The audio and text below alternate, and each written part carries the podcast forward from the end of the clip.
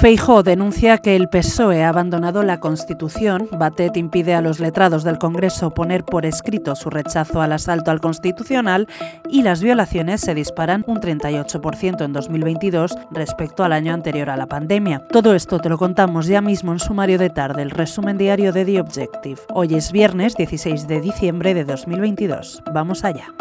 Las presiones del Gobierno, personalizadas en Félix Bolaños, para que el Partido Popular retire su recurso de amparo al Tribunal Constitucional en el que pide la suspensión de la tramitación en el Congreso de la reforma express del Código Penal, no han surtido efecto. Al revés, el presidente popular, Alberto Núñez Feijóo, no solo ha reivindicado este viernes este movimiento, sino que ha denunciado que el Gobierno y el PSOE insultan a los jueces y a los magistrados del tribunal e incluso ha indicado que la aprobación de la eliminación de la sedición, la reforma de la malversación y el asalto al Poder Judicial suponen la prueba definitiva de que este jueves el independentismo ha ganado al constitucionalismo en el Congreso. La batalla jurídica no ha terminado y la política tampoco.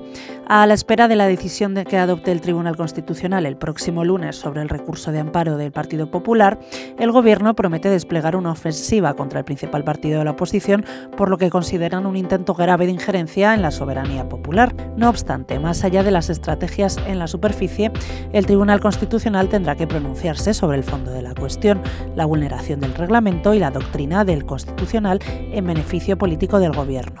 Una tesis eh, en la que el PP encontró esta semana el apoyo de los servicios jurídicos del Congreso, pese a los esfuerzos de su presidenta Merichel Batet por lograr que no existiera un informe de los letrados, según relatan fuentes parlamentarias a The Objective. Para terminar, hoy informamos de un dato preocupante. Las violaciones han aumentado un 38,2% en los primeros nueve meses de 2022 si se compara con el mismo periodo de 2019, año previo a la pandemia, según la estadística del Ministerio del Interior, que reconoce una tendencia de fuerte aumento en los delitos sexuales. Lo dejamos con esto por hoy. Volvemos el lunes, aunque puedes seguir informado en nuestra edición de fin de semana en theobjective.com, siempre en abierto. Feliz fin de semana.